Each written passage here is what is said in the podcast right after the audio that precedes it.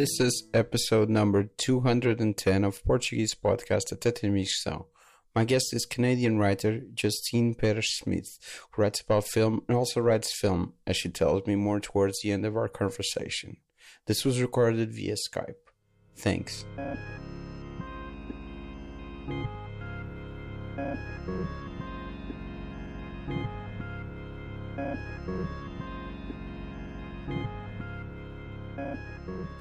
So, um, uh, what's the last movie you've seen in theaters?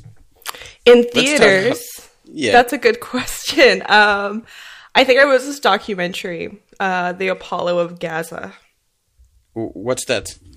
It's a co-production between Switzerland, Canada, and possibly Palestine about Okay. a bronze statue of Apollo that was found in the Sea of Gaza that they believe was from I think 3500 BC 35,000 BC or something no 3500 BC or 2500 Okay.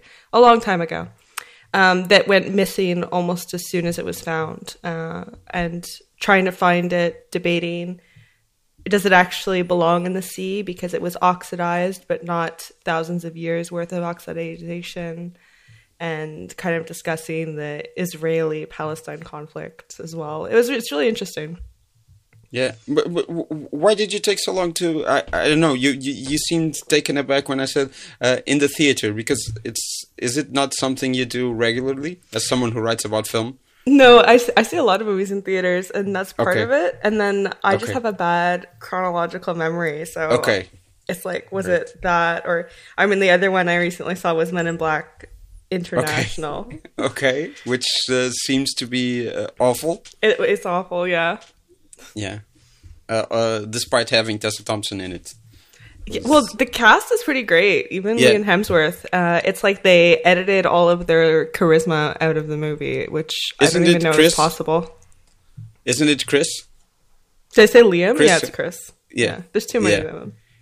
yeah, there's too many Liams. Uh, there's there's too many um, uh, Hemsworths and and Chris's. A Yeah, but he's. I like him a lot. Yeah, actually, I think he's he's good when when he's good. Yes, that's accurate. yeah, when he's good, he's good. Which is, uh, yeah, you can say that about a lot of people. But I find him, I think he's one of the best, the better Chris's we have in the world. Top right three. Top three, top three. What's what's your uh, what's your top three? Who, who, who's who's the first? I mean, right now I probably would put Chris Hemsworth as the top. Okay. Uh, I would probably put Chris Pine as number Yeah, that's- two. I mean, it, it depends what we're gonna expand it to. It's like, does Christopher Walken count? I don't No, think no, no, so. just the- Let's be like the- the, the original Chris's. Yeah. Okay. Um, I'm trying to remember. So there's Chris Pratt. I don't know if I would put Chris Pratt right now. Yeah, his he he he- he went down uh, in the last few years, down on the list. Yeah, he There's definitely did. Evans. But who like would? the f- oh, God. Chris Evans. Evans. That's that's the other one. yeah, I'll put him third. Okay. Yeah, and then fourth it's it's Pratt. Yes. Yeah, it's it's been a wild ride since the Parks and Recreation days. It really has been. Yeah, but but but isn't uh uh mm, how do you say Montreal? Do you say Montreal? People who are from there, Um, it depends. Yeah, you could say that, but you could say Montreal. Montreal. Yeah. Yeah. Whatever's easiest. No, but how how do you say it? I say Montreal. Montreal. Unless okay. I'm speaking French and then I don't say Montreal, I say Montreal, yeah. okay. Uh, But but uh, is it a, a good cinema going town? From my perspective, yeah, it's a great place. Uh, it's a lot of local culture. We have a very supportive local cinema, so Yeah. you can watch a lot of Quebec films, not Canadian, uh, but Quebec. Yeah. Yeah. Yeah. and they just opened up two new cinemas.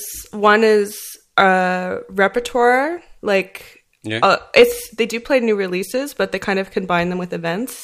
They Yeah. are also a cafe, which I think is kind of interesting. We have a really great cinematheque. Yeah. Uh, not as great as the Portuguese one, though. I have to say. Yeah. Uh, Have have you been to the Portuguese one? Yeah. Yeah, yeah. I lo- I fell in love with it. I think it's fantastic. Just What the- What did you see here? I had seen. um I can't even pronounce it properly. Bhowani Junction. Okay. It's like yeah. a movie from the fifties. yeah. Uh, what, I think I saw. No, I only that was the only one I saw, but I went twice. Okay. So I went another Okay. time as well, but I didn't watch a movie. Um, But, But I yeah, lo- you you were saying about you you love the cinematic. Sorry, I it's interrupted you beautiful. again. Yeah, It's- the Cinematheque is beautiful. Uh, but not only that, I love that every single film has like a short printed introduction that like written by either programmers or critics like you can pick up. So I picked up Okay, like all the yeah. papers for the day, even though I didn't see everything. Uh, the audience is very interesting, but that's a given. All Cinematheque audiences are dedicated and interesting. how how interesting? Uh, in what way was the audience interesting? I mean, it's interesting in a similar way that the regulars here are. Yeah. Is that they see everything, you Yeah. like some of them, and so they have a lot of opinions, and they like to share it like to the people presenting the film. They like to share it amongst each other. Um, just character, like you know, characters, like very Yeah. eccentric people. Yeah, sure. I, I, I go to I go a lot to the Portuguese Cinematheque, and I I, I, I know those those characters. But uh, what I was interested in was someone who, who's only been twice and only went to a, um, a, one film, uh, saw those uh, characters. Well, they're always there, right? Yeah, yeah, yeah, yeah. yeah, there are lots of uh, this. I, I think it's uh, it's sort of at um uh, a transition period that uh, lots of younger people are are going there. And when I started going, I was usually the youngest person there. And not only am I older now, uh, but but also there are lots of younger people now. Yeah. Uh, well, I also uh, I was there with my husband. We ran into Miguel Gomes. Yeah, was yeah, there going to see it with a group of young, like younger people. Yeah, Um, the Manuel de Oliveira, but I, I like I would have went to see it. But I don't. And Yeah. It's not that I don't understand Portuguese. I don't know if I understand enough to watch like Yeah. three hours without subtitles. Even though there's not that much dialogue. Yeah, I, I, was going to see Miguel Gomes and uh, João Pedro Rodrigues, who who are, regulars there as as as part of the audience. I was going to see them last week introducing Emanuel Oliveira movie, but it, it sold out right in front of me, and and screenings seldom sell out in in the Portuguese Cinematheque. So I was there at the time, but I couldn't go, and it was sort of a bummer. Which uh, which Manuel de Oliveira? I think it was. I can't remember now. Let me check. It was. Um, yeah, it was. It was just last week. Which was it? Uh, yeah, let me check.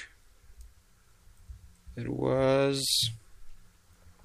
Ato da Primavera, uh, Act of Act of Spring, I I imagine. Yeah, I don't know that one. Yeah, it's from 1962. Uh, It's one of his earlier works, uh, which is weird to say about someone who started directing in the 1930s. Yeah, so And this is it's from- like her earliest work. He's already in his like fifties. I- I- n- n- no, he, he he's He- he, he started out as he was according to Wikipedia he started out in 1927 when he was 18 19 Oh, okay, so it was But then- younger than that. but there was a there was a huge um, gap of decades between uh, between uh, uh, stages of his career. He only went back to movies like uh, I think it was like in the fifties, but he had directed in the I don't know. It's just like he spent a lot of time not filming, and then he, he came back again, and then he started slowing coming back again. But I think his most fertile period was were his like seventies, eighties, nineties, and yeah, when he turned hundred, Yeah. which which is weird. Yeah. Yeah, but yeah, uh, Miguel Gomes is. I, I see him a lot of times there. He's watching movies all the time there, and João Pedro Rodrigues too. Uh, I mean, that's good. Um, yeah, yeah. When I directors watch movies, Yeah. I see a few Quebec ones, but not as many as Yeah. I probably should. But there's it's like a our our industry is a, a bit different than the Portuguese industry, so um, yeah, in that it, it exists. it exists. Uh, there's a bit more Yeah. diversity in the types of films Yeah. that are being made, Yeah. uh, and it is uh, as a result a larger community. So not everyone is at the Cinematheque all the time. Yeah, yeah, but yeah, I don't know. Yeah, I don't know what. Yeah, but there's. Uh, you were saying that there's a new uh, repertory theater with um, with also new releases and a cafe, which is. Uh, uh, you said that it is uh, weird. No, it's- cafe or new or I think it's a positive Interesting. thing because Okay. uh, a lot Usually of like there, there aren't. well they need to make money. It's a small theater. They only have one screen. Yeah. And it only has about 60 seats. Uh, 58 seats, I believe. So having a cafe that starts in the morning means that you have a stream of revenue that is always consistent. Uh, Yeah. But they also sell out almost every single show. So that is pretty impressive. They played Roma to sold out shows from uh, December to April. So Yeah. they screened it every single day almost. Every single day sold out. They received like a letter from the director thanking them for their support to prove that it was a theatrical film. Yeah, uh, it's it's it's. Uh, I saw uh, I saw on on Twitter on film Twitter all the conversation uh, about Roma being a, a, uh, uh, a TV movie or a Netflix Netflix movie, and here in Portugal too, it was it was uh, in theaters from like December to April. Uh, not uh, maybe not daily screenings, but it was if you wanted to see it in a on a on the big screen, you could see it like from months on end. Yeah, Yeah, and I think though it's like the Netflix strategy is they're they really want the American audience to perceive it as a Netflix film, but outside of that, they don't care very much. And from what I understand, like a lot of the theatrical releases for Roma in particular that happened were agreed upon directly by certain theater directors. Like the they were the ones who petitioned to have it and were given Yeah. special permission.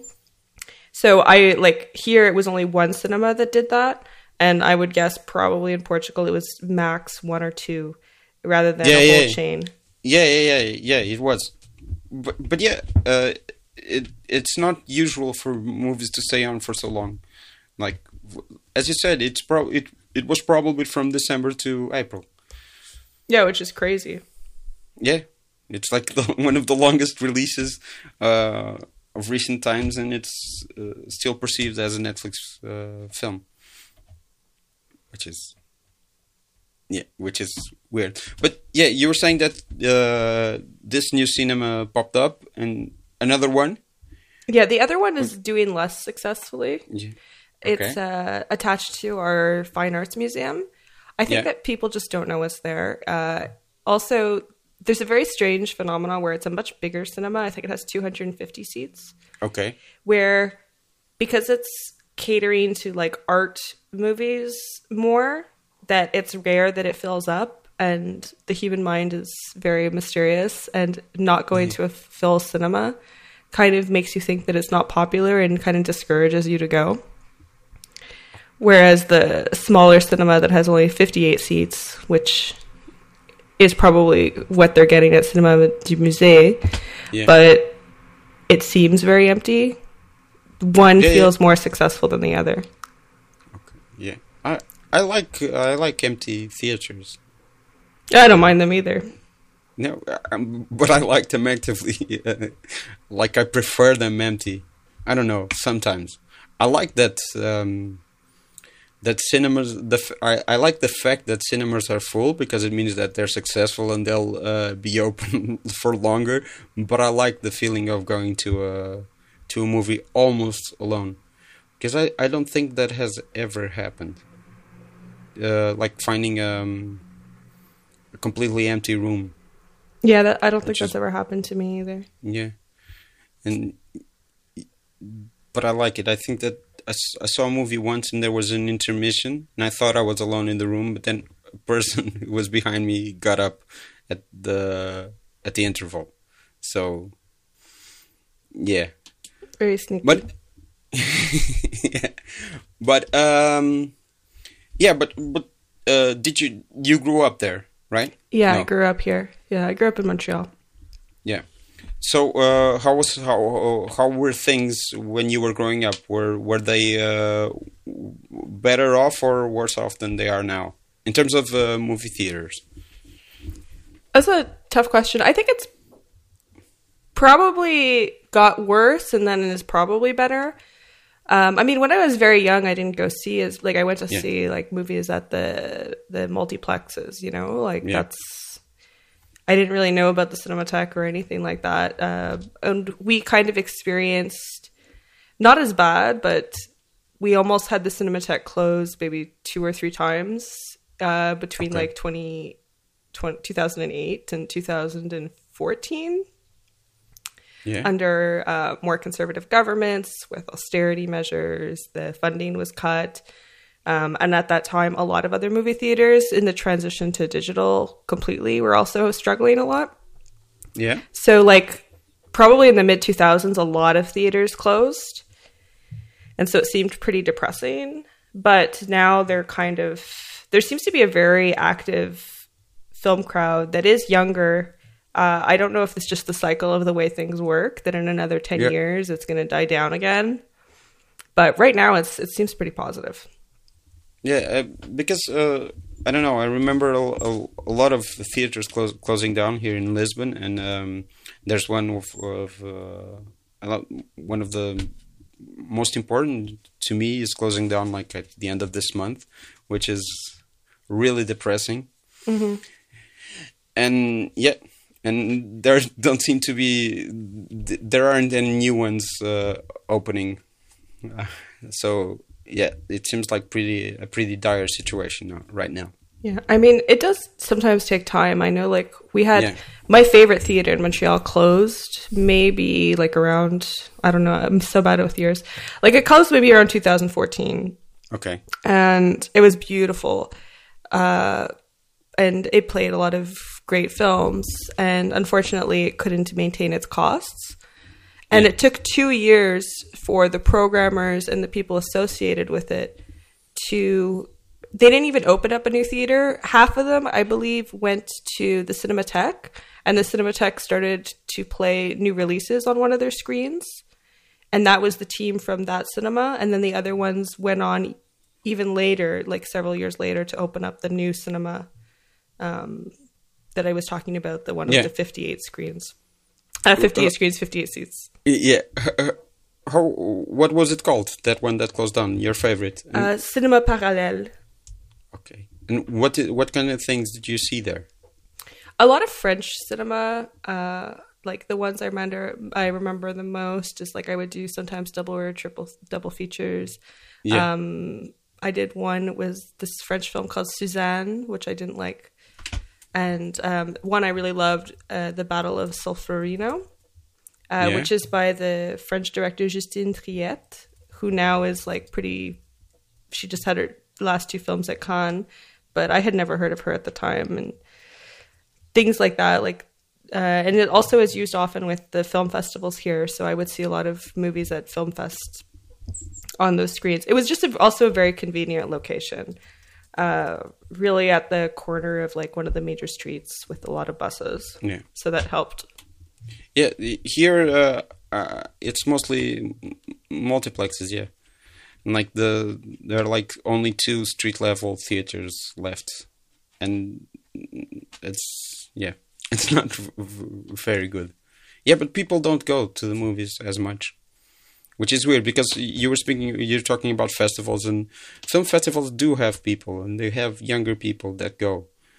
It's it's weird. Like people prefer the film festivals to to regular uh, screenings, which Yeah, I, I noticed that too. I think the festivals tend to do better. I wonder if it's People want the curation or they like the idea of going to a film festival better or the surrounding events. I'm not sure.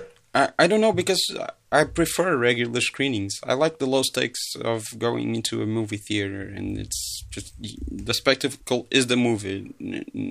It's not anything that's around it, and it's sometimes uh, it can seem overwhelming to go to a film festival.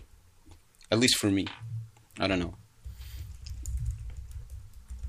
Yeah, I, I definitely see what you mean. I like to. I like both. It Yeah. depends. I wouldn't. Ha- I wouldn't want to be at a film festival all year round. Yeah, Um, but every now and then is nice. No, but it's nice when you do like the double or triple bills, like you were saying. yeah, but even that, I like. I, I I see some critics and they do that. Like the big festivals, like if you're going to Toronto or whatever, you're watching four or five movies in a day, and that's painful to me. Yeah, yeah, yeah, sure. You, you, you. Inevitably, you'll fall asleep during one of them, and uh, Always. yeah, it's yeah, but it's also part of it. I think that's that is fun. Uh, there's Yeah, no, for sure. I'm, I'm not not not uh, talking um, shit about uh, film festivals. I, I love some of them, and I don't know. There's this uh, horror film festival in, in Lisbon. It's every September, MotelX, Yeah. and it's it's great. I love. I do that. Go to four movies in a row, and fall, inevitably fall asleep during one of them. And I'm I'm not even a, a big horror fan, and I really like it. Yeah, I'd love to go to that festival. Uh, I love like the biggest festival. My favorite festival here is the Fantasia. Yeah. So we Fantasia and MotelX Yeah. had like a lot of the similar Yeah. um, programmers Yeah. Actually, and then a lot of similar films. So it would be nice to go. September is just a very strange time to travel. Why? Um, well, because it's the end of summer. I don't know. It's like I just don't like traveling in Ah, September. okay. I, I Yeah. It's you personally. I think you were. I, I thought you were saying about generally it's the weird time No, to not travel generally, all over the world. Yeah. Okay. Okay. That's that's what I was, I was just asking. Yeah, but, but uh, when you were growing up, it was that that uh, theater. You said that that was the thing that made you uh, where you watched the films that made you want to write about film. Uh, no, actually. Okay. Uh, I I really fell in love with movies uh, through my library Okay. and their VHS collection. Okay. So the movie theaters came after Okay. Because even as a kid, the movie theaters here are, are a bit expensive. Yeah. So going to a library where I can just take it as much as I want for free was a much better option. So what what VHSs were you taking home? everything. Um, a lot of classic Hollywood because they had a lot of it. Um, so movies, especially from like the 1930s and 40s. Um, I slowly started to get into some of the foreign language, but they didn't have a lot except for a lot of French. There's Yeah, a lot of like of course, here you yeah. get a lot of French cinema. Uh, so like a lot of Jean Renoir. Yeah. Um, then Ingmar Bergman because he's always popular. yeah. I would I like I it took me a long time. Like I, I wasn't really into like Akira Kurosawa until a bit older, Okay. but even then it's not my favorite. Um, mostly Hollywood stuff. What what kind of Hollywood stuff from the 30s and 40s? I mean, I started liking. I started with the comedies. I really loved like The Awful Truth. Yeah. Um, My Man Godfrey. Yeah. And then I've like I also from even younger because my great aunt was a she collected movie memorabilia. Yeah. So she would always send us very like not strange but unusual for children. So I watch a lot of like MGM musicals and British dramas as a child. Okay. Um, so I mean, the ones I liked the most like are still some of my favorite movies, like the Powell and Pressburgers. Yeah. The Red Shoes. I was obsessed. I didn't understand it, but I love the colors. Yeah. Um, Seven Brides for Seven Brothers. Seven Brides for Seven Brothers is a very disturbing movie. No? I haven't seen it since childhood. okay, I, I I went to see it when um uh, it's um it's a Stanley Donen movie, right? No. Uh I believe. yeah. Uh, no. Yeah, I think so. Yeah. W- When he died, the Portuguese Cinematheque did a, did a retrospective, and I went to see it. I don't think I had seen it before, but it's really disturbing, I think, when you look at it. It's like kidnapping women and forcing them to marry.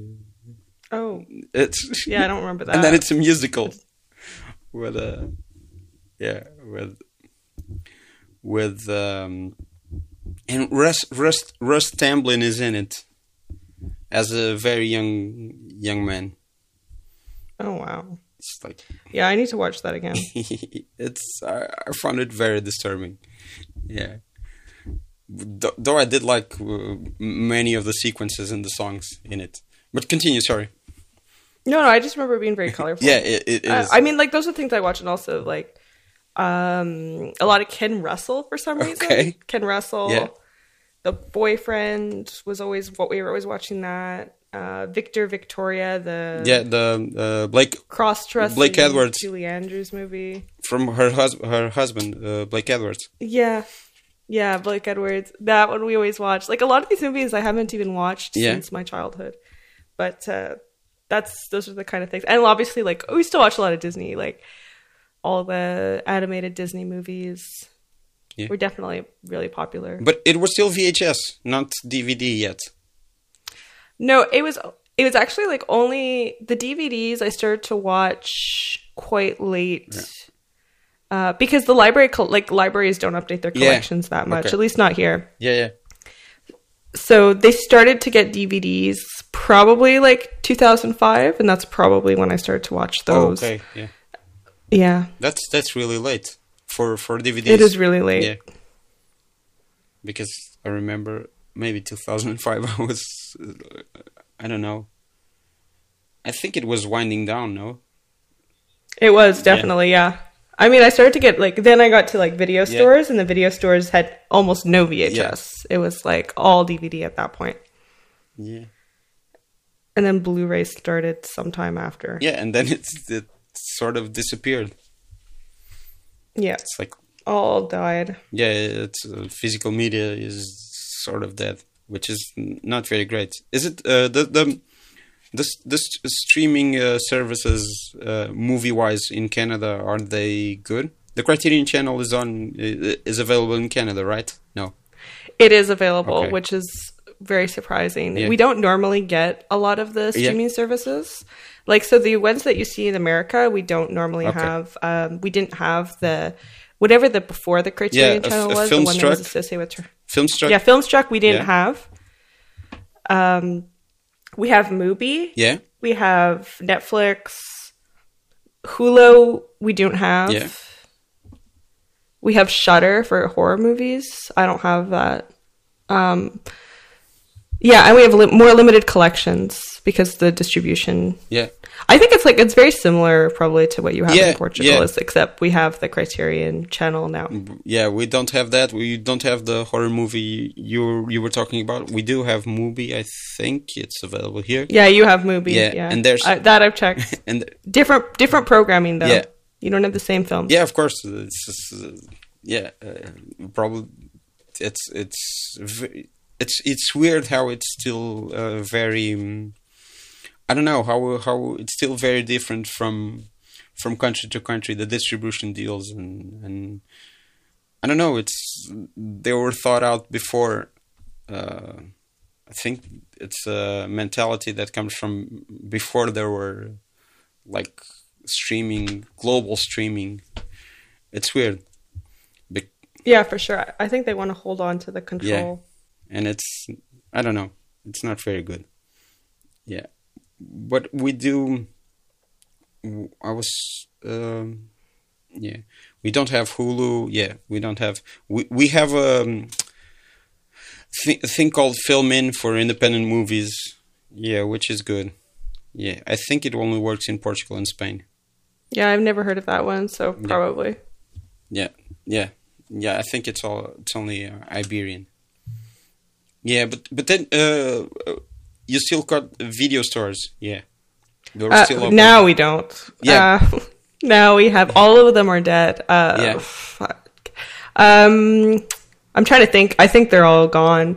The big ones, the small ones, they Yeah. they all like a lot of them died very slow deaths, moving from one place to the next to smaller and smaller, cheaper and cheaper places until they just died. Yeah. because uh, I don't know. I, I I only remember using video stores for VHS. When DVD came, we, they were all dying already. I don't know. It's weird. At least around Yeah, me. I, I mean, I know that like the last, I was probably in uh, after high school when they started to like close down, yeah. And they lasted maybe a little bit longer. But even then, I like I wasn't going even because they were moving to places like that were not accessible to me, Yeah. which only made the problem worse. Really. Yeah, that's that's. I, I I read something about it. I think it is. It's in Baltimore, like a v- uh, a video store. I think it's a. Yeah, I, I yeah, read. it's Aaron Alan Hatch, I believe. He reopened it. It's like a crowdsourced Yeah, video Eric store. Hatch. I'm I'm seeing the the what I read in January on in the outline. Something called Beyond Video, a non-profit video store, Yeah, which seems. Uh, I thought it was really interesting. yeah, and as far as I can tell, it seems Yeah. to be doing pretty well. Uh, I think people now that people realize that Netflix has Yeah, no yeah, movies, it's true. yeah, absolutely none. they they would like to go watch things. And I mean, he's opening. I believe like you can send like you or Yeah. you or I can DVD send him movies if we wanted to. Yeah, uh, yeah. I I, I tried uh, the other day. I tried. There's that thing about next Netflix codes that unlock categories that have. Have you seen that? You can Google it.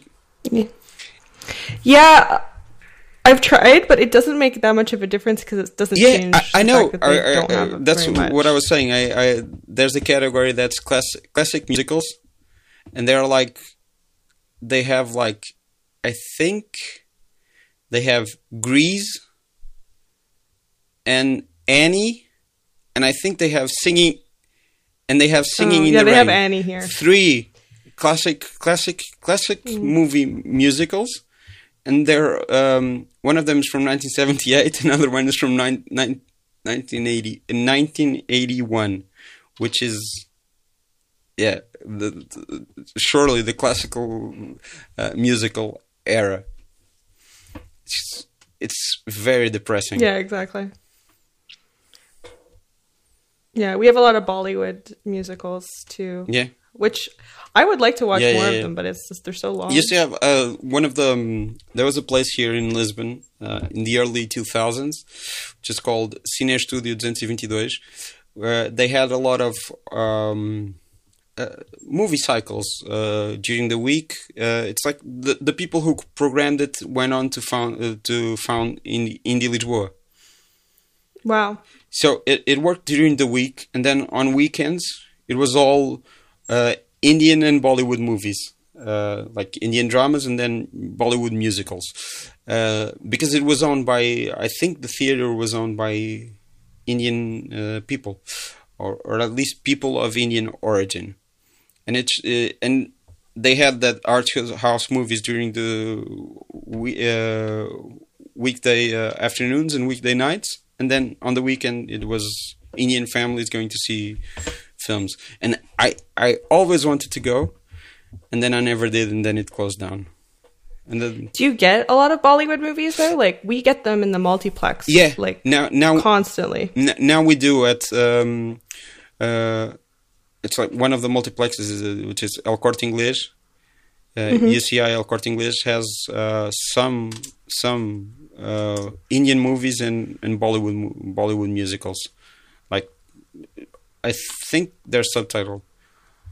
I I should go one day. Yeah. It's hard to choose which ones. Like Yeah. I, I just checked like the one of our biggest theaters um right now almost half of the screens are playing movies from India or Bollywood, yeah. Um and then the rest is like I mean it has 30 screens. Yeah. Um, maybe not half. It's it's not half at Okay. all. 6 out of 30. But like of those 30 like 10 of them are for the Avengers still. So still a good good amount.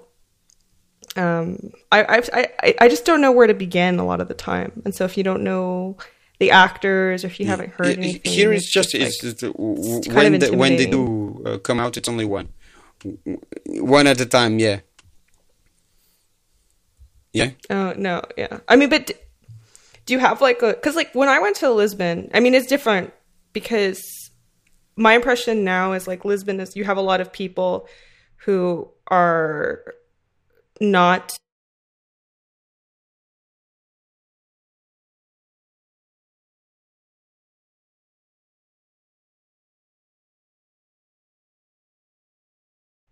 Yeah. Portuguese, like, and by not Portuguese, I don't mean Yeah. like immigrants. I mean like people Yeah. from the UK and France, I uh, like yeah, rich people I, th- I think so. It's yeah. a different kind of immigrant. We we do. We always have. Uh, have you been to Martim Moniz?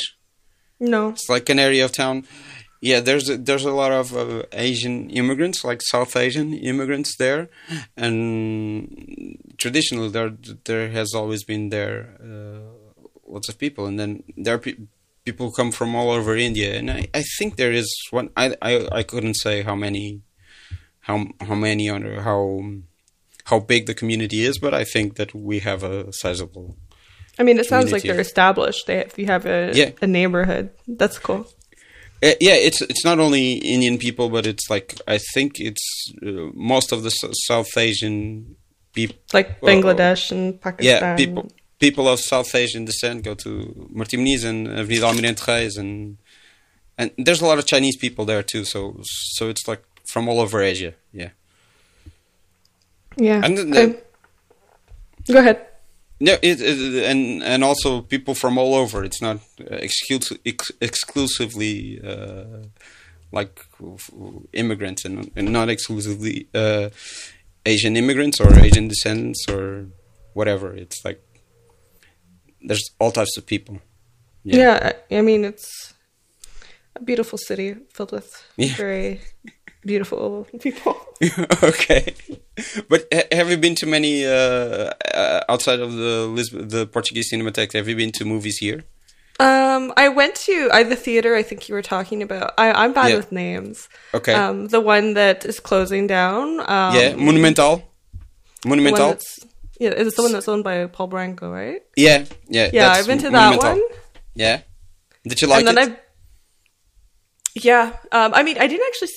I didn't actually see a movie because it was sold out. Okay. So I went and I hung out, and we were hoping that the tickets would get free, like Yeah. there would be some left, but it wasn't. Yeah. Which is Then- which is weird because uh, sorry uh, when when Paulo Branco uh, organizes things because he has the Lisbon and now Lisbon and Sintra Film Festival. Uh, Yeah. Left well, that's that's what we were there for. Yeah. He he usually, when he's around and he sees that people want to go to to films that are sold out, he always lets them in. He Really. himself, I, if he's well, I there, saw him he there. says, He's a giant. Yeah, he he says sit on sit on the floor, go go watch the movie. He loves doing that. I've seen him do that uh, a lot of times, and I've oh, heard from people who unlucky. who worked with him that that yeah he loves doing that. So yeah, It was I can't remember. It, it was for like um, it was for a documentary on a band, and I think the band was playing, okay, and I don't know the band's name, but um, maybe that was why it didn't work. But and then I've been to theaters like in Sintra and okay, Cascais, I think, yeah. but uh, not many others. No, no, no, no other ones in Lisbon. You, which one's in Sintra and Cascais? Do you I'm remember? not sure. I like I don't know the names. I just like people bring me, and I'm like, okay, I'll watch a movie here But it's like at, at the mall at malls. Right? at malls. Yeah, Yeah. which is super interesting. I love malls. I love Okay. malls in different countries because they're Yeah. so the same and so different. Yeah. and you guys have intermissions, crazy craziness. Yeah. W no, it's it's only the NOS, The- which is the bi- the biggest the biggest the biggest. Uh, uh, it's uh, uh, they have a distribution division and they also have a lot of multiplexes. It's like the biggest one. They have the most theaters in Portugal, and they're the only ones who do intermissions. Yeah, well, they're the. I mean, they're the only ones here. There's no one who does them. Yeah. so it's it's still a lot. yeah, but insane. Yeah, but there's something that's not very good about it because they usually cut it like at random in the middle of a scene. Yeah, That's what I mean. It's crazy. It doesn't make any sense. yeah, It's it's it's fabulous. Like as someone who's not from there, to be like, this is so strange, but it gets tiring very quickly. yeah. Because uh, uh, I've I've had it like it comes back and it's only sound and no no no picture, or it's only picture and no sound when it comes back, and it's in the middle of a scene. Like they cut it literally in half with no Yeah. rhyme or reason, and it's like incredible that they're like they still do it, and yeah, I don't know. It's very strange. Yeah, it's But I mean, it's all about from their point of view. They're making more money, almost for sure. yeah, sure, yeah, but yeah, they could like. I don't know. Someone has to watch those films bef- before they they are projected. Someone could say, "Cut here." Well, yeah. I mean, they used to be they they used to do it in before digital, just during the real change, Yeah. which always makes sense, right? Yeah, Because of then course. you're kind of ending the scene. But now Yeah, it's sure. literally just like digital, so it's fifty percent of the movie. Yeah, it's so. And I I used to like I don't know. I used to um. How do you say? Uh, I used to uh, complain. And they always said, "Oh no, we take pride in cutting in the." In being very careful where you cut, and it's like, no, you, no, you don't. Yeah, it's like the middle of a sentence. Yeah, It doesn't make no. They definitely do not take any, like my limited experience. There was not one of them that felt like a good cut. Have you been to? I went to New York like uh, two weeks ago, uh, three weeks ago. I spent like uh, eleven days there or something like that. And I always tried to go. I I never used to do this, but now when I go somewhere, I try to go to the movies there. And I went to lots of places. And uh, do you have anything like the Alamo Drafthouse there? No, no, not at all. Uh, Yeah. I don't think there's like in Toronto. The major Yeah. like we have uh like the biggest theater chain in Canada is called Cineplex. Yeah. And so almost all the multiplexes here are owned by them. In Toronto, they have some of their theaters where you can order food and drinks. And Yeah. it's like, it's called like VIP or something. Okay. But it's like, it's ridiculously expensive. Uh, Okay. And so I think it's based a little bit in the Alamo Drafthouse model, Yeah. but it's it's kind of like a cheap, a, an ex- a cheap, it's an expensive, less good version of it. But in Okay. Montreal, we don't have anything like that. Yeah. Yeah, I think in Corte Inglés used to have VIP seats and you could order drinks. But it's it, there, there's something about I also went to Nitehawk, which is uh, in Brooklyn there are two, and it's also the same model that you you order during there are tables and you order during the films. I what the food isn't isn't great and it's very expensive and it's not uh, it's not worth it. But having beer during films is, I think that's that's the that's the best part. And yeah, Yeah. and and and No, I agree with that. I I, I, think eating in general is not that great. yeah, yeah, sure. Uh, but yeah, uh, having beers during films, uh, like served to you, it's is is great that you don't have to get up and stuff like that. Yeah, but yeah, but Nitehawk has a really interesting programming. I was there in the beginning of this month, and it was and as it was Pride Month, there was like a um, uh, queer and lesbian cinema um, like uh, cycle, Wow. and I saw th- um, Rafiki, which is um, it's a movie from Kenya that was banned in Kenya because it talks about a lesbian relationship, uh, and and um, documentary about uh, lesbian filmmaking in the U.S. called Dykes Camera Action, and they have like brunch movies, and that was their brunch movie. I also saw Nice. Moonstruck there. I love. Moonstruck. Yeah, I've seen Moonstruck Rafiki too. Yeah, you've seen Rafiki. Yeah, Yeah. Did you like it? And I didn't love it. I think it's Yeah, I also didn't love it. it's very colorful and it's Yeah. nice, but uh, I mean, It was not exceptional. Yeah, I think it was lacking in some areas. I don't know what it was. It's like I think that sometimes happens also in Portugal that maybe the um, the lack of an industry maybe harms the films. The lack of um, it's not professionalism because it's it's sometimes it's really well shot and like very colorful and beautiful. There's something that I don't know. It's resources. Um, the people. Yeah. It's like it's one thing to be a director and to have like being a director i think you can do almost anywhere but you're talking about the people who are technicians who maybe yeah. don't have experience or very limited experience yeah and i think that cinema is still a very much a craft so so yeah. much of the knowledge is passed from person to person that when you yeah. don't have that kind of person to person like they're probably like in even in portugal i i you guys rely a lot on the French. Like, no offense to your industry, but like that's what happens, right?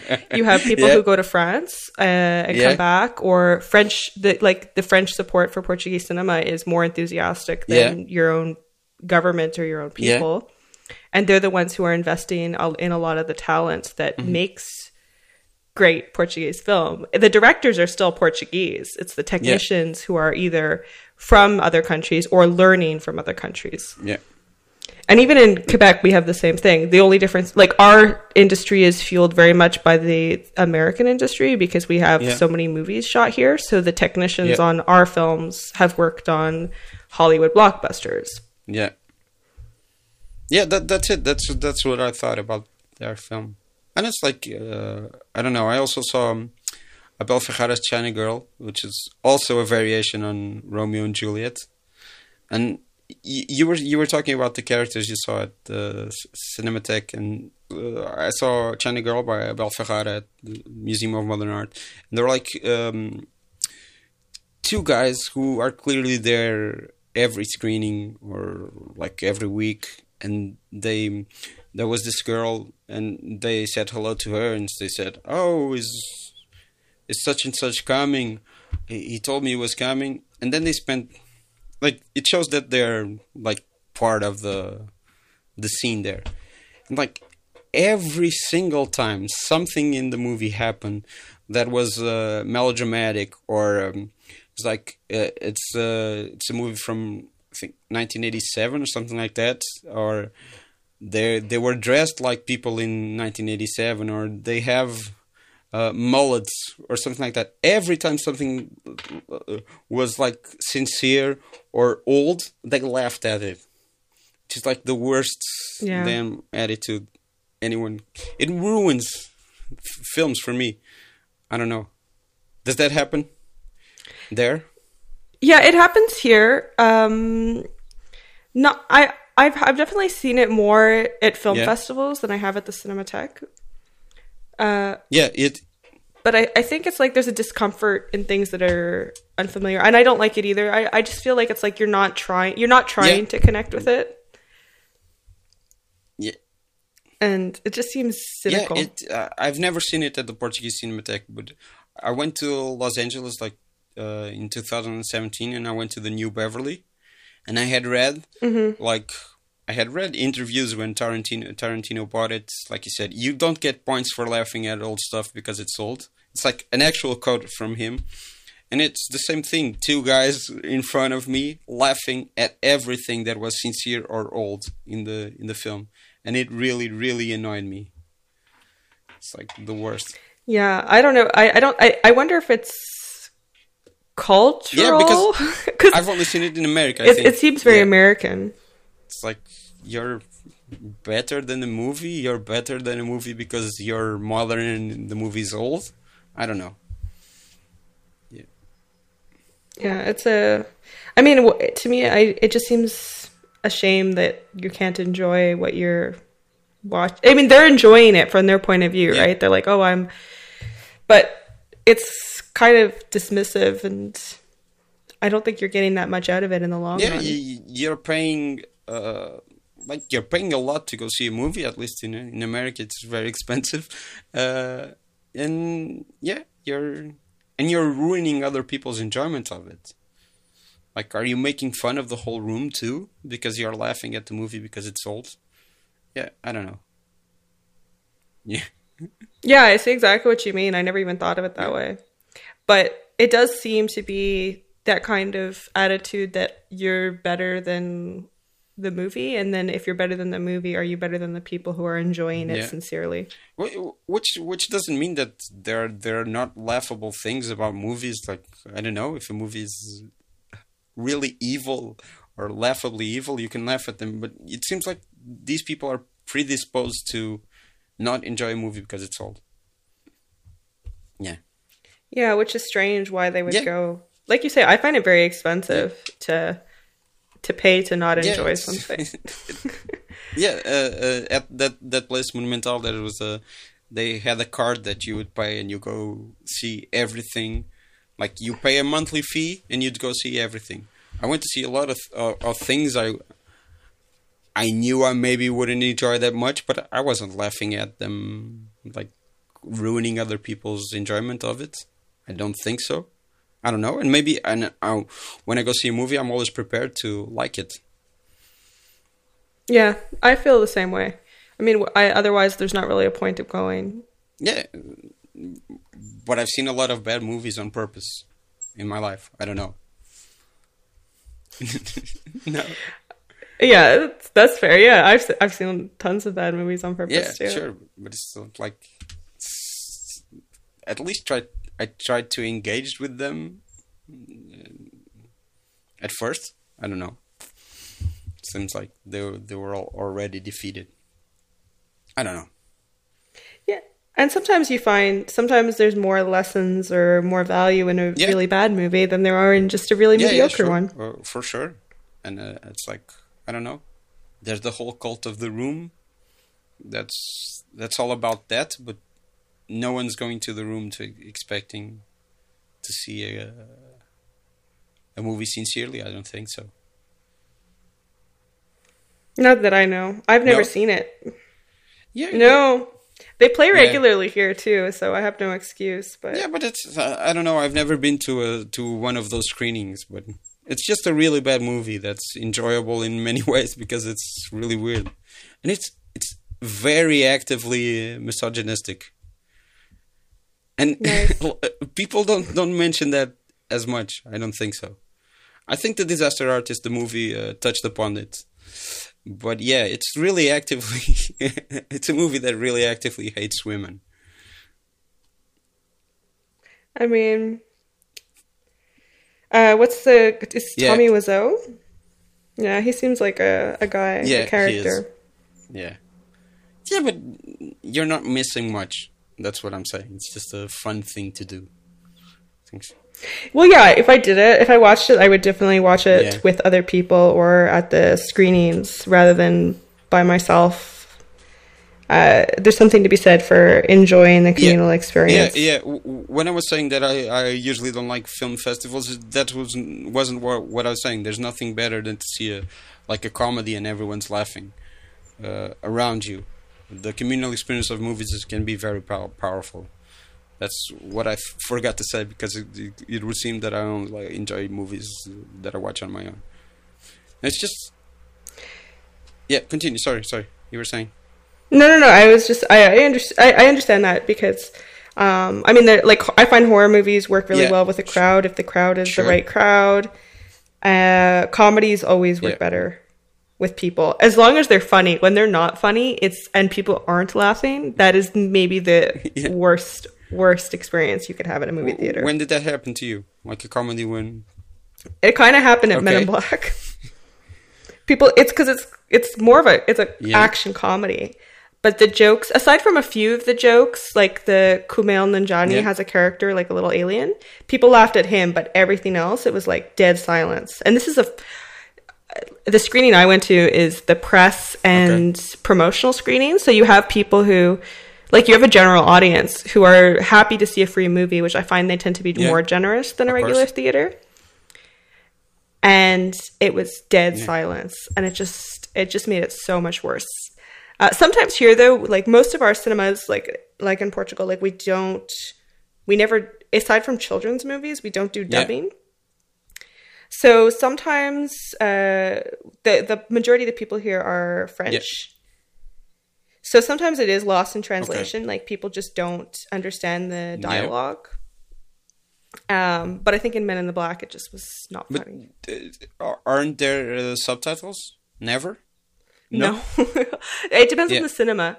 Um, so there's because the way that Montreal is divided, like we have English Yeah. and French, and. Um, the Cinematheque is is like the Portuguese Yeah. Cinematheque. Some it often depends on Yeah, which print they have, whether there's going to be subtitles or not. Um, I've I, I saw something at the Cinematheque like last month where the majority of the audience was very frustrated because they didn't understand the English accents that Okay. people were talking in. Because they understand English, but like when people start to have like, if they're too Texan or too like, like not clear American English, then it. Oh yeah, it was come back to the five and dime. Yeah, Ding, yeah, ding, the- ding, the yeah, Robert Altman Yeah, with Cher. The audience With Pardon? Yeah, with Cher? Cher. The audience had was like because we had the cinematographer there, and they were asking questions like trying to understand the plot and the interactions because they couldn't understand Yeah. the dialogue. Um, and that sometimes happens. Like at I've seen it happen at film festivals too. Uh, I mean, it's it's again that one was a print, so Yeah. they didn't have subs. But a lot of the time, yeah, and in the multiplex, it depends. So like the one that I go to, they don't have English subtitle. They don't have French subtitles for English films, but the other ones do. So you would choose that. But like with promotional Yeah. movies, the movie's free. So Yeah, of course, watch yeah. whatever you get. Did you like uh, come back to the five and dime Jimmy Dean? Jimmy Dean. Yeah, I've Yeah. seen it before. Actually, I really liked it. Um, I it was really cool having the cinematographer explain too, like how he shot it because it was way more complex than I thought. Like they have the Yeah. Have you seen it? You know, like the Yeah. mirror. So they cross over. So it's two sets that are connected. And so it is also shot uh, in continuity, so they don't actually stop the camera. They have the actors move onto the second Okay. set behind the mirror. But because the mirror, like it's a kind of glass, like the two way mirror, I guess, uh, he's like, the lighting on the other side is about five times stronger. But you can't even tell that because it's so dark. Uh, and just talking about like using the space and everything like that because it feels, it is like a, a filmed play Yeah, yeah. but there's definitely complexity to it. I was, I was, it was really interesting. I like the characters. I like the, the story. So, w- w- and do you like Cher in the movie? Do you like Cher as an actor? I love Cher. I love Cher. I think she's fabulous. Because we've already talked about Moonstruck. Um, did you read that uh, Peter Bogdanovich interview with, I think it was New York Magazine a few months ago, where he was talking about Mask and that Cher is a terrible actress, and he gave her um, an Academy uh, um, uh, an Academy Award nomination because he only shot her in close-ups, because that was the only way she could seem like a good actress. It's like, I think that's yeah, mean. that was very very. I think she's good in Mask. she's what? I think she's quite Yeah, good in. Mask. I, I like her, and she's amazing in Moonstruck. That's that's She's great in Moonstruck. She's great in the. She's the Yeah. Witches of Eastwick. Uh, even okay, like I love her in um, Stuck on You, where she plays herself. the I mean, maybe she just doesn't have like maybe from his point of view, like she doesn't have the trained actor. Yeah. Mask is maybe what her second or third movie, her third Yeah. probably. And so he's used to working with people who have a lot more experience. But at the end of the day, all that matters is what they look like up on Yeah, sure. screen. People used to say like Marilyn Monroe couldn't act, but then you'd watch her and you'd be like, oh, I guess it worked out pretty yeah fine. yeah sure yeah Like- but, yeah he was. Uh, I found out particularly particularly jarring. Yeah. It was a kind of a it was a pretty funny interview, but kind of he it, he he wasn't making any friends Yeah, with it. Let's just course, say but that. he hasn't been making any friends uh, for a long, long, long, long time. It's like, That's do- true. Do, you like his his films?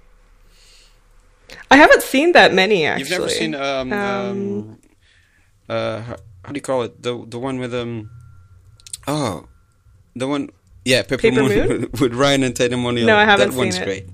That's my favorite one. Yeah, I've heard. And and they all laughed, which is like a. It was uh, the movie that was supposed to launch Dorothy Stratten, and then she died terribly. That's Mm. that's terrible. With uh, it's with Ben Gazzara and Audrey Hepburn.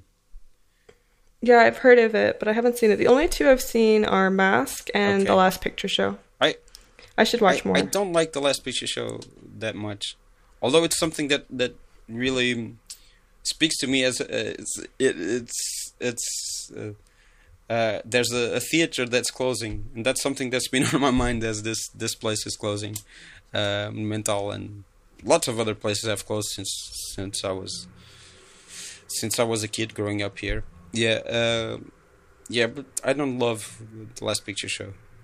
Nor, I haven't seen it since um, Okay. I was a teenager. It was one of the movies I watched on VHS, so I haven't watched it for like not on And- tape. And What's Up Doc is with Barbra Streisand. It's a, a great homage to screwball comedies.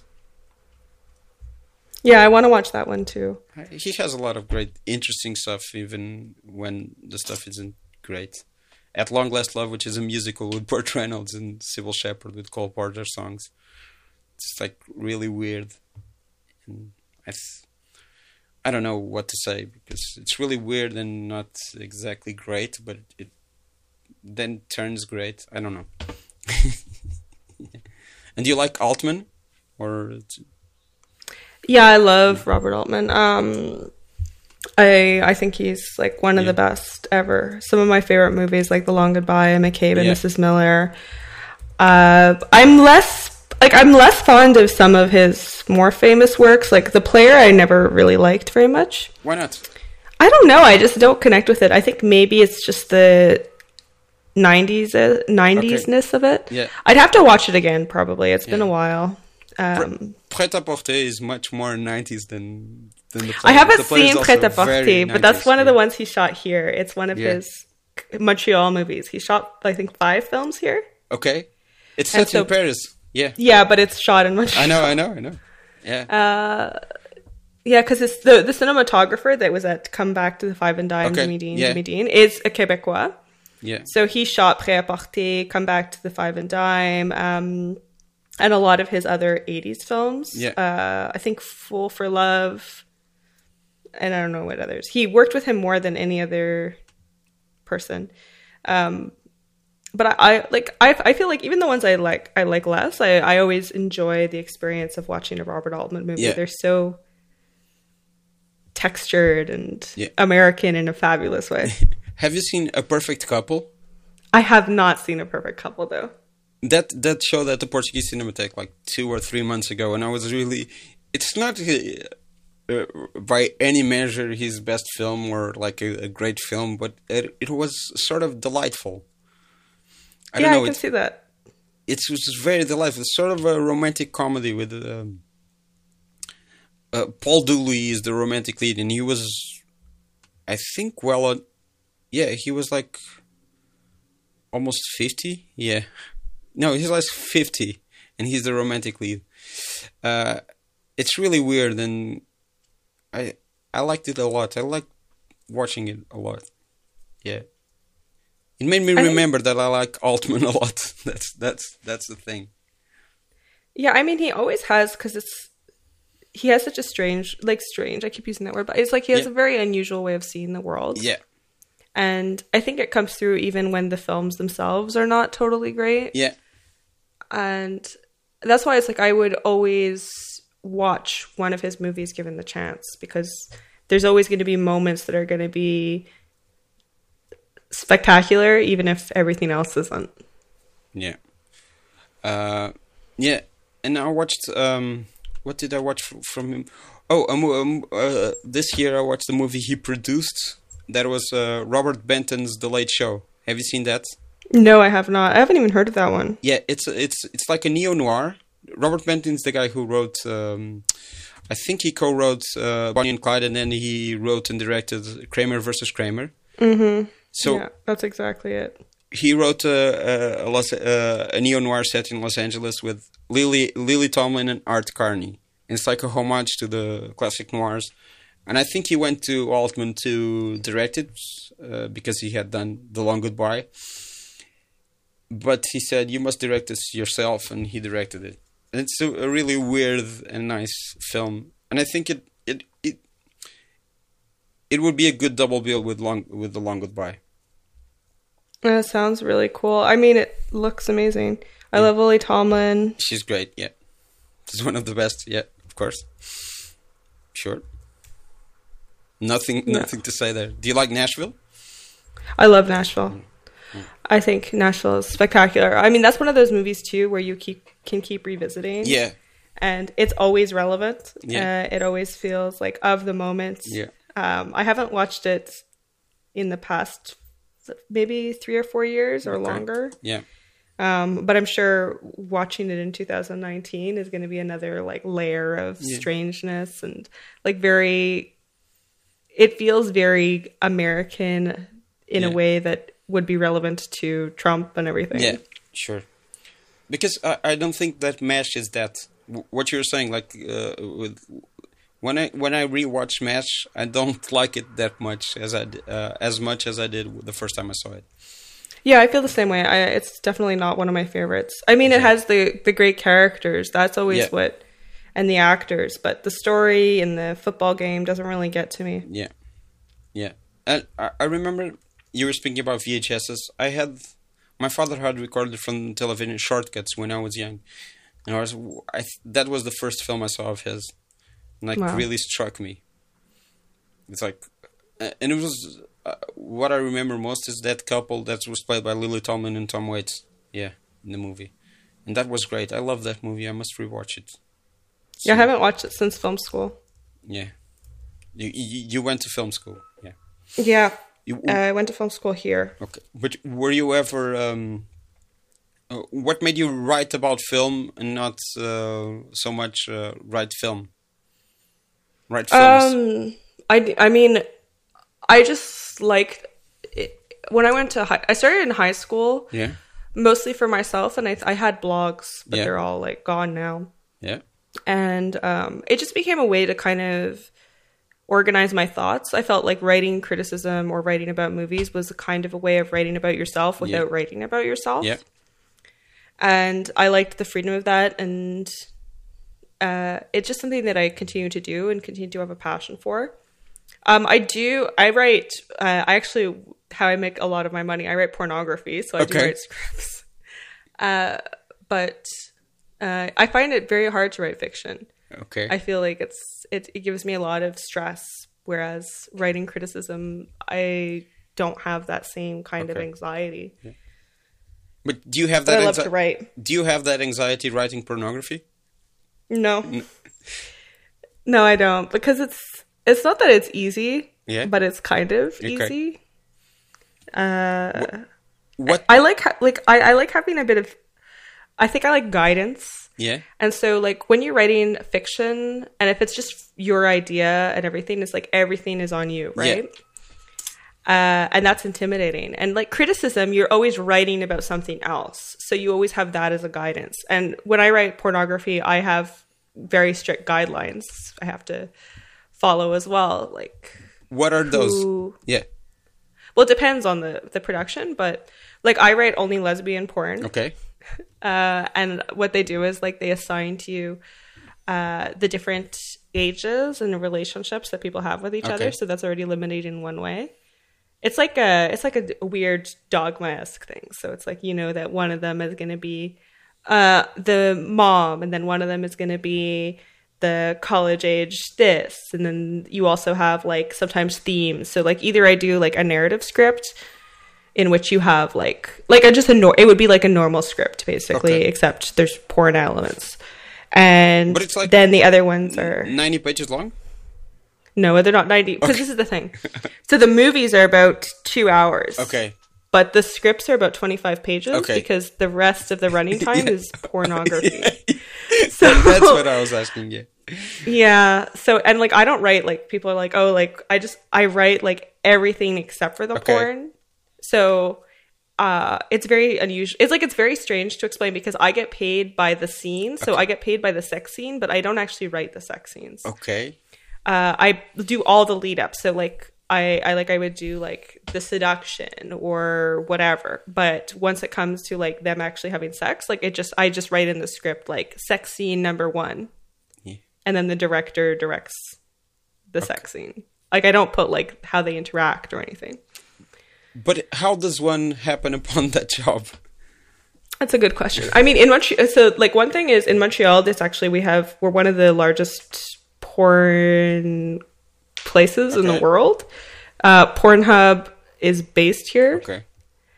uh, and all of its subsidiary companies. So we have it's it's it's a big industry. It's a huge employer.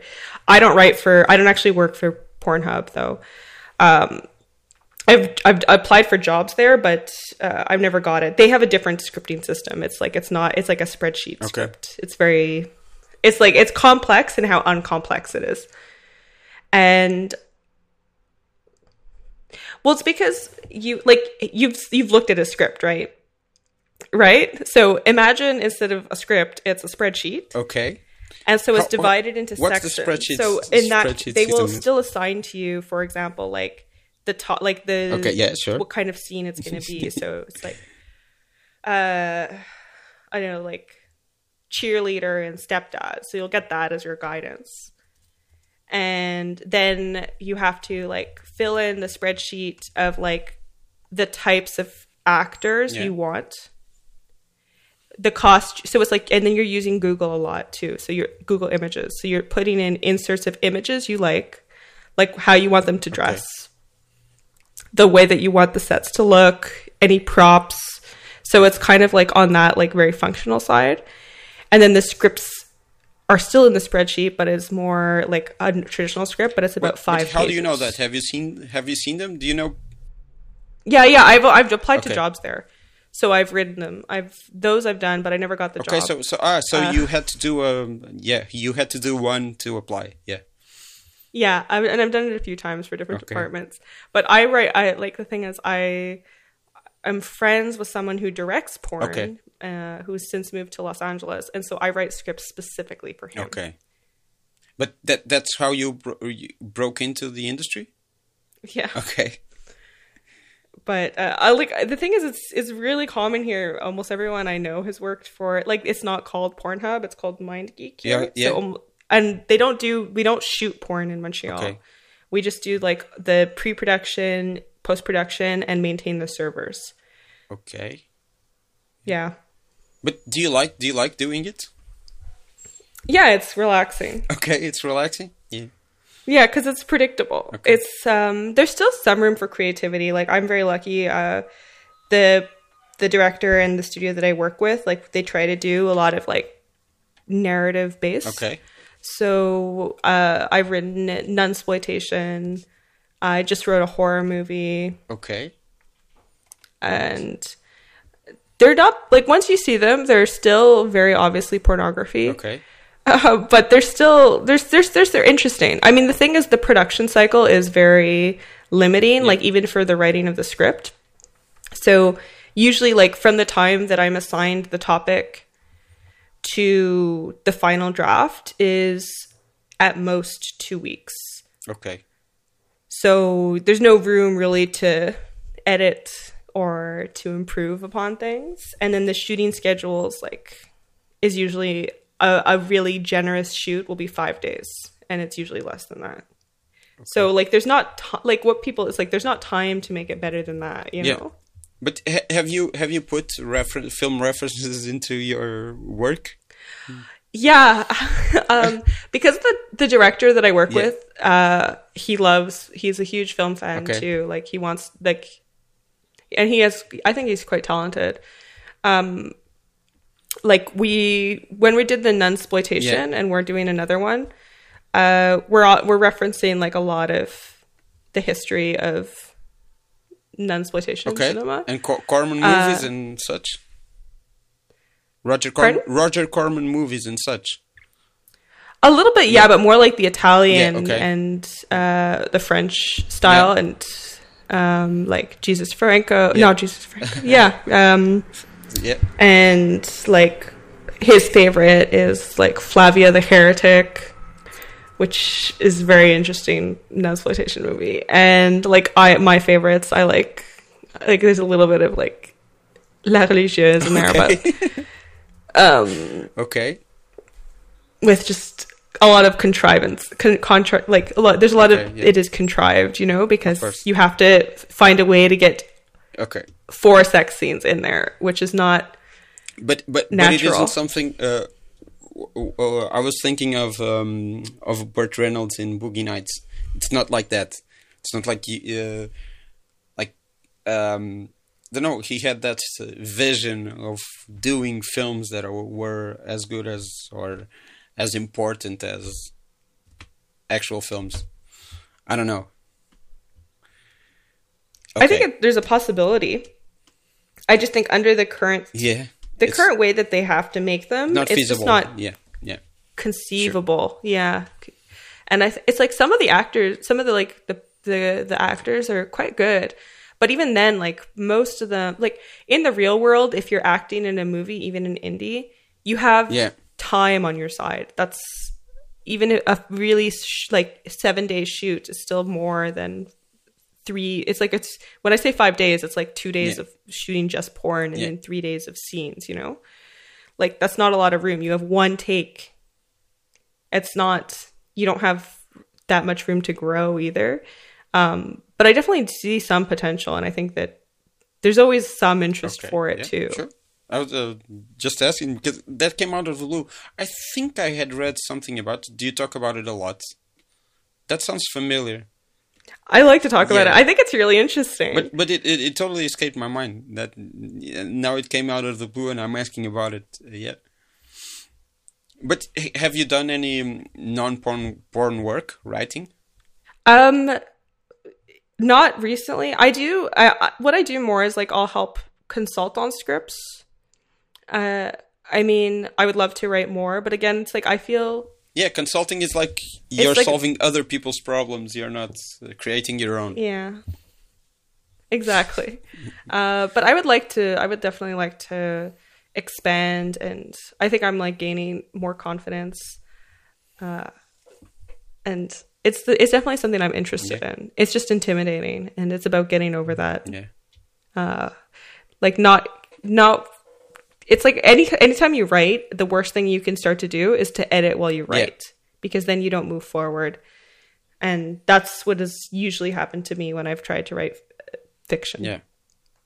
Yeah, I think that's totally understandable. Yeah. That's the um, I think that's natural and that's something that we all have to fight with. I don't know. I think about that a lot, yeah. yeah And I think that I have the same instinct, so in many things, yeah. For sure. Just do it. It's like what should be done? I don't know. Yeah. and you have an interest in writing films or do you write films No, sometimes I write stuff, but yeah, it's like that. But I'm speaking more in general. None, yeah. Mhm. Of, Of everything, everything. yeah. Like, living yeah, life, yeah, yeah. sure, sure, sure. No, it's like uh, self-editing is uh, it's like a major, yeah, major issue. I think for many people, uh, not sp- uh, not only talking about myself, but people I know, yeah. That uh, you have um, a reference of what you want or what you like, and when you try to do it, it always falls short, and then you think that you it will always fall short, and then you stop yourself at the beginning. Is that it? yeah, Yeah. that's exactly it and i mean you just have to recognize that you you're gonna suck at almost anything for like at least Yeah, a few yeah, years And and and and even so, even if you suck at first, you can always uh, improve what you you what, exactly, Exactly. what you were doing. So it's it's never uh, lost uh, work that's that's that's going to be lost. It's not it's not going to be thrown away. What you were doing. Yeah. Yeah, I feel too, especially with writing of any kind. It's it's something that there there are definitely people who have like a very strong voice when they're Yeah. younger, but you can be a writer. I find most people become better writers as they get older, as long as they stay connected to the world and keep working at it. Uh, it's not the kind of thing that by the time you're 30 that it's over. You know, it's not like you're an athlete. Yeah, we we, we talked about uh, the long goodbye, and uh, Raymond Raymond Chandler only started writing when he was 44 years old. So yeah, I always remember that one. Uh, he's one of the best too. I still, I love his Yeah. books. Yeah, it's He continue. Sorry, yeah, no no he's he's a very fascinating person, a very angry Yeah. man. yeah, and. Uh, That's that's Yeah, all I was sure, going to sure. say. No, it's it, it, it's it's weird when you're uh, doing this uh, uh, via Skype because you you never know when the other person is starting to. I find that I interrupt people much more when I'm not looking at them. So Yeah, I feel the same way. I just yeah, did it to you. no, too. and I did it to you lots of times, and I always feel bad after it because yeah, you're gonna say something, and yeah, but I think we managed, right? Yeah. I think so. Yeah, I've definitely had worse. okay. Oh, that sounded really like Yeah. pessimistic, but like I've I've definitely had w- Yes. worse experiences. I being in the Yeah. phone interviews or the phone discussions, I always have that insecurity because you don't have the the uh, physical Yeah, cues, yeah. right? Yeah, that's it. Yeah, that happened to me a lot. Phone interviews is yeah, that happens a lot. Yeah, and when people don't, um, when connections are bad and they don't hear what you're saying, is even worse. That's very bad. I'm thinking about a few, uh, quite a, quite a few nightmarish experiences interviewing people on the phone. Yeah, that's. I'm remembering them right now, and I'm cringing. You're having traumatic flashbacks. Yeah, for sure. But, but yeah, if someone wanted to see your, uh, what you would you consider your finest work that you've written? My finest work. Yeah, Um, that's a good question. I really like the the writing I do for Cleo, the Toronto-based journal. Okay. So the ones I've done recently are my. I think probably my favorite is on nunsploitation, Yeah. which I do write about a lot. And I wrote one about uh, one of my favorite Quebec filmmakers uh, called. Uh, her name is Anne Émond yeah, and uh, so it was about her movies Nuit Numéro Un and Nelly, which is about a Quebec author, uh, Nelly Arcan. Um, those are like they're within the last two years, so that I think that's accurate. And how about the films you've written? Are you proud of? Uh, are you especially proud of any of them? I'm proud of my um my nun Okay. movie, my nun porn. Okay. Which It's called Confessions of a Sinful Nun Two. Okay. I didn't write number okay? one. Did you have to see number one to? Is, is there um, um like uh is it a continuation? It is content. Yeah. It is. Okay. Um, I did watch it and I read the script, and then I'm gonna write the third one. The third one will involve the Antichrist. Okay. so it'll be exciting. Yeah. Okay. Thanks a lot for doing this. Thank you. Bye. Bye.